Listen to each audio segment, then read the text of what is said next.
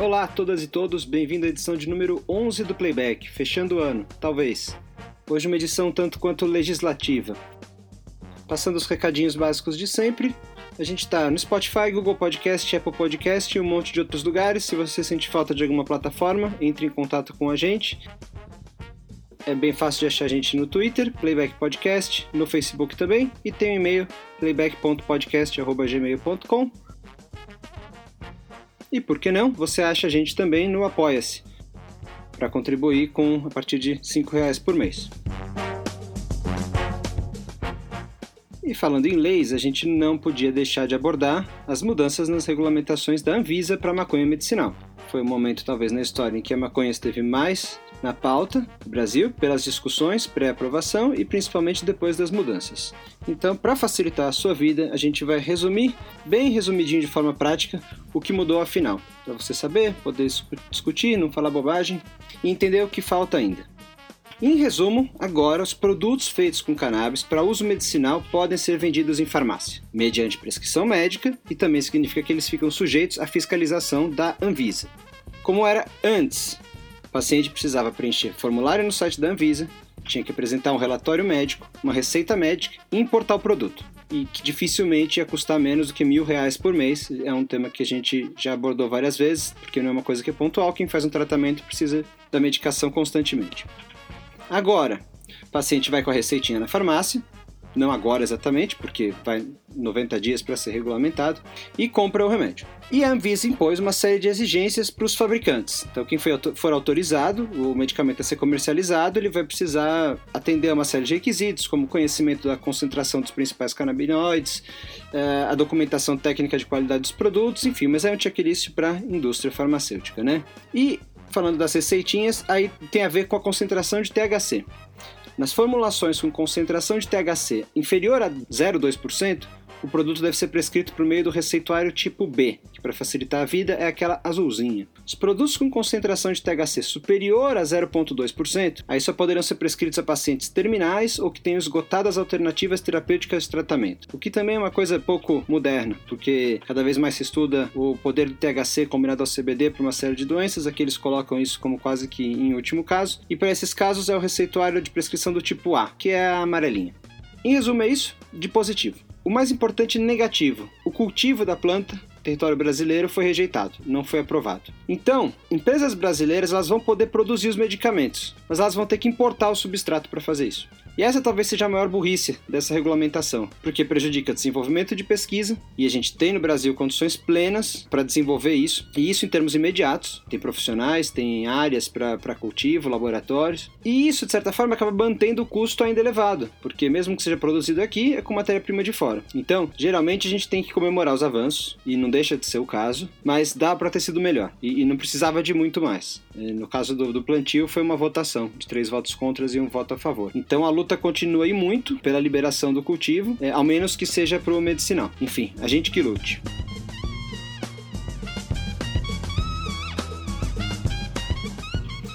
E complementando a questão da pesquisa, aqui vale mais mesmo a, a dica da matéria que saiu na Folha de São Paulo no dia 1 de dezembro de 2019 agora, com o título Pesquisadores enfrentam via para estudar maconha no Brasil.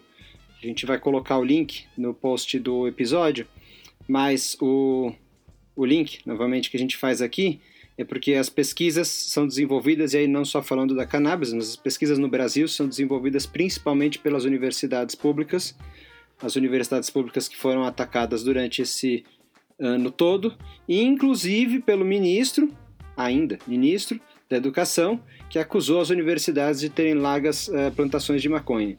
E ele, ele brinca com o fato que é sério, porque os pesquisadores relatam a dificuldade que é de obter a cannabis para desenvolver estudos.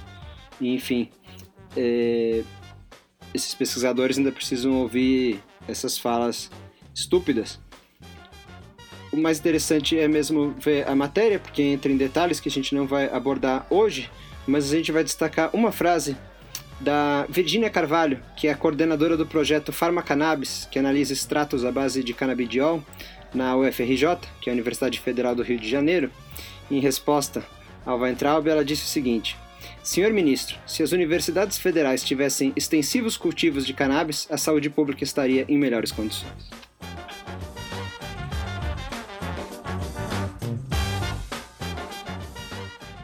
Elevando o nível do debate, a gente destaca que aconteceu no dia 25 de novembro, na Assembleia Legislativa de São Paulo, audiência pública Cannabis Medicinal, em torno do projeto de lei número 1180 de 2019 pela garantia do fornecimento de medicamentos à base de cannabis. O evento foi iniciativa do deputado estadual Caio França e teve o apoio da Sociedade Brasileira de Estudos da Cannabis. O evento contou com a presença e com a fala de pessoas que têm sido muito importantes nesse debate e que vale a pena a gente citar. Estiveram lá a doutora Carolina Nossetti, que é médica e consultora técnica em cannabis medicinal, Dr.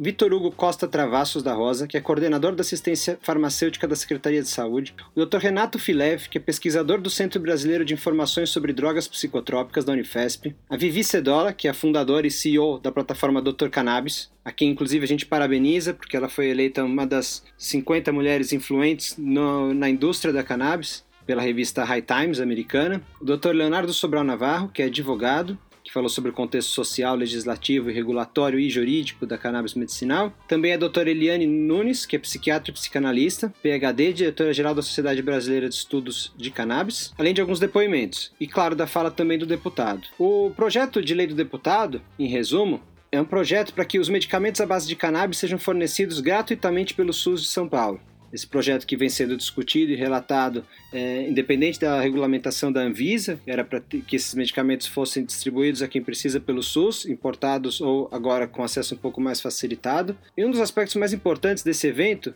é, além, claro, da gente constatar a evolução, a gente não poderia imaginar, há não muito tempo atrás, a própria LESP está recebendo em um dos seus auditórios, de maneira oficial, uma audiência aberta para discutir esse tema, e os depoimentos do próprio deputado e de mães de pacientes e de pacientes que, não raro, começam sua história contando como tiveram contato com a cannabis, dizendo que o quanto de preconceito tinham antes, por falta de conhecimento ou por carregarem uma imagem que vinha de outras gerações ou de conhecidos, sem fazer a menor ideia do potencial da cannabis.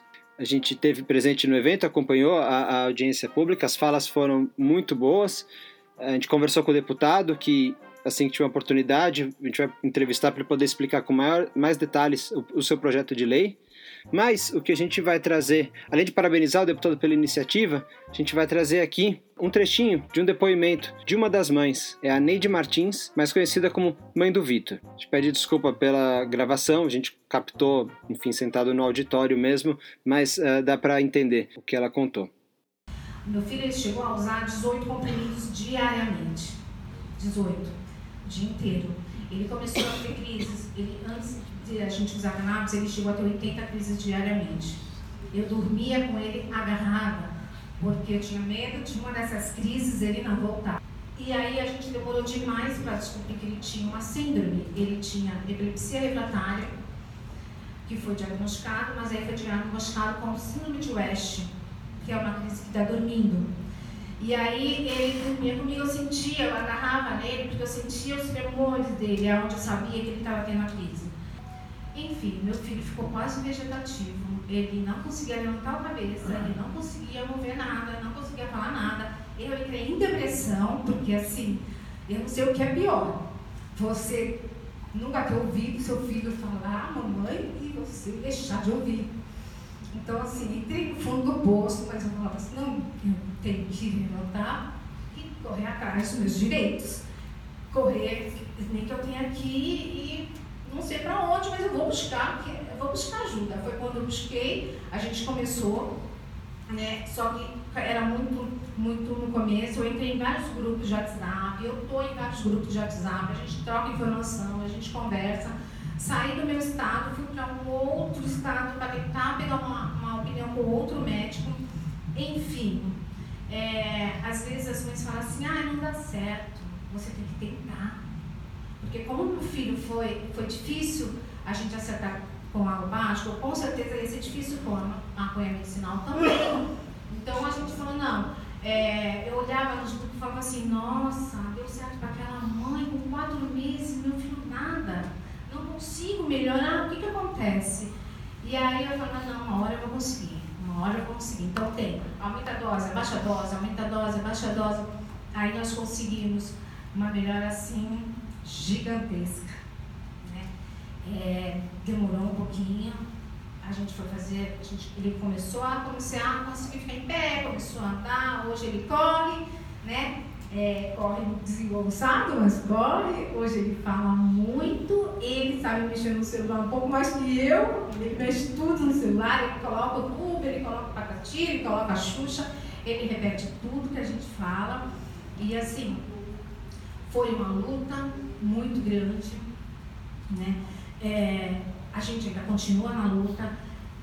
Eu acabei é, buscando ajuda, lógico, fiz muitos amigos no Brasil inteiro, muitos pais, muitos amigos, que a gente nunca está sozinho, né? A gente sempre precisa buscar ajuda. E conversando, nós fizemos um exame com sete meses usando a cannabis. O Victor controlou a Lenox. A gente fez um exame e sumiu. Hoje eu estou aqui sem emocionada demais, mas assim, feliz porque eu estou podendo contar a evolução do meu filho. Eu estou podendo mostrar que a cannabis deu certo, que a maconha medicinal deu certo e dá certo. Basta você acreditar, basta você insistir, basta você conversar e pedir ajuda. Né? Então, assim, essa é um, um, um resumo aí da, da minha história com meu filho. Então, hoje ele não tem mais a Oeste, se vocês verem o exame ali, olha, quando ele tinha o Oeste quando ele não tem. A médica, quando viu, ela não acreditou. Ela foi ver se era realmente o exame do meu filho. Ela falou assim, só um minutinho, por favor. Eu tremia, né? Aí ela saiu, foi lá, foi ver as 80 chapas no, no computador, porque ela falou, Nídia, eu fui ver se era o seu, porque o seu exame nunca teve nenhum igual a esse. Eu fui ver se era realmente o seu exame, né? Do seu filho, do Vitor. E era. Ela falou assim, era, você não, ele não tem mais a, a e agora ele não tem mais a Oeste. Então, assim, curou, ele vai ter epilepsia refratária? Vai, porque uma criança, um adulto epilético não deixa de ter uma epilepsia. Ela vai ser espaçada, ela não vai ter mais tanta intensidade, vai ser quando tiver vai, uma febre, uma gripe, ela vai aparecer. E nós vamos estar ali dando todo o suporte é, para que a gente consiga controlar e ela não tenha a evolução como ela teve. Hoje meu filho é a experiência viva, graças a Deus eu tenho, sou grata a Jesus por ter me dado esse menino para cuidar e eu estou fazendo tudo, eu e meu marido tudo, para dar uma qualidade de vida melhor para ele e para dar uma qualidade de vida para nós também. Ele estava brincando, eu falei, nós fomos, nós fomos é, cinco anos com crises todos os dias, né? Então a gente não teve vida social, nós era só remédio, médico, crise, era só isso. Então hoje a gente está começando a, porque assim, é, a cannabis ela vai ajudar e vai ajudar na família, porque a gente acaba se distanciando né, do marido, a gente acaba se distanciando dos amigos, das pessoas, porque a nossa função é só a gente buscar o que é melhor para o nosso filho. E hoje a gente está tendo uma qualidade melhor, a gente está dormindo melhor. Meu filho não teve nenhum tipo de, de hum, efeito colateral, nenhum. É, se teve, foi melhor porque ele não dormia e ele passou a dormir bem. Nós passamos a dormir bem. Às vezes eu brinco, quando eu estou muito nervosa, eu tomo duas gotinhas do óleo dele para me dar uma acalmada, né? Então, quando eu, eu fico um pouco agitada, e essa história, essa é a história do Victor. E eu estou aqui para mostrar que deu certo, que é eficaz e que nós precisamos estar unidos para essa, essa, esse projeto de lei ser aprovado, ser beneficiado para todo mundo, para todo mundo que precisa. É isso.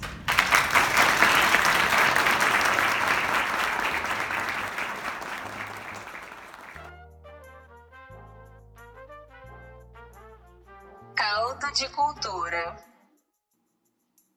As dicas serão dois filmes, um mais sério e outro completamente palhaçada. A dica mais séria é o documentário O Cientista, The Scientist, de 2015, dirigido por Zach Klein, e ele conta a história do Dr. Rafael Michulan. Ele é considerado o pai dos estudos modernos do, dos canabinoides. Ele estudou bastante o sistema endocannabidiol dos seres humanos E esse filme foi recomendado mais de uma vez durante o evento na Alesp e ouvi dizer que é bem fácil de encontrar, inclusive no YouTube legendado. Ouvi dizer. A dica palhaçada é o filme O Natal Maluco de Harold e Kumar, de 2011. Quando a gente explica o playback, a gente fala que é um podcast sobre maconha, mas ele não é Cheech Chong. Bom, esse filme é naipe Cheech Chong.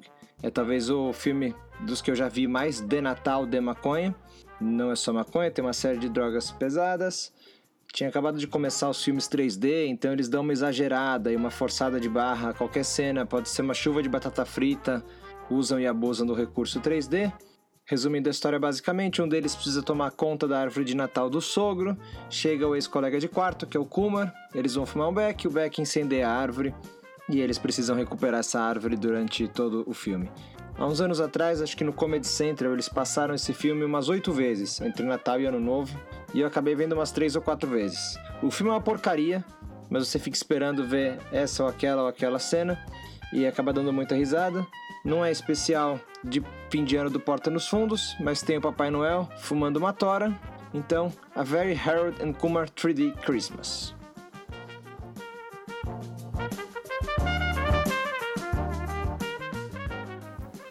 Para fechar o ano, a dica musical vem para homenagear um dos maiores e mais maconheiros músicos de todos os tempos. Você achou que era Bob Marley? Não, outro Bob, Bob Dylan. Dylan tem grande histórico com a erva, a ponto de ser responsável por apresentar a maconha para os Beatles, e se a gente pensar bem, responsável indiretamente pelo surgimento do psicodelismo no rock. E para a gente prestar essa homenagem para esse grande fumelier, a dica de hoje é a música Rainy Day Woman 1235, do álbum, do álbum Blonde and Blonde de 66. Uma música que não esconde o que quer falar, já que fala sobre ficar chapato em pelo menos 25 das 28 estrofes que a letra possui. Mas o mais divertido é o que rolou durante a gravação.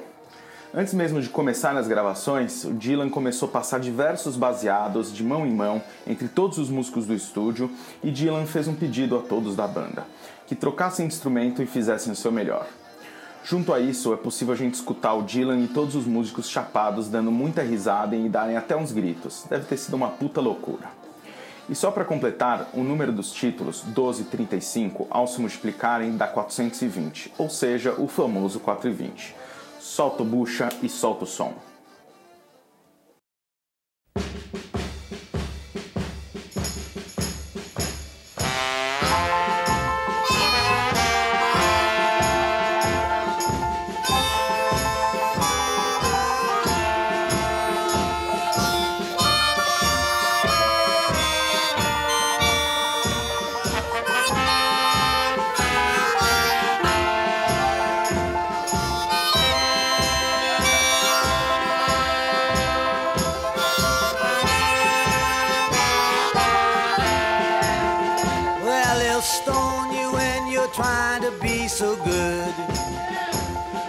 Stone you just like they said they would. They'll stone you when you're trying to go home. They'll stone you when you're there all alone.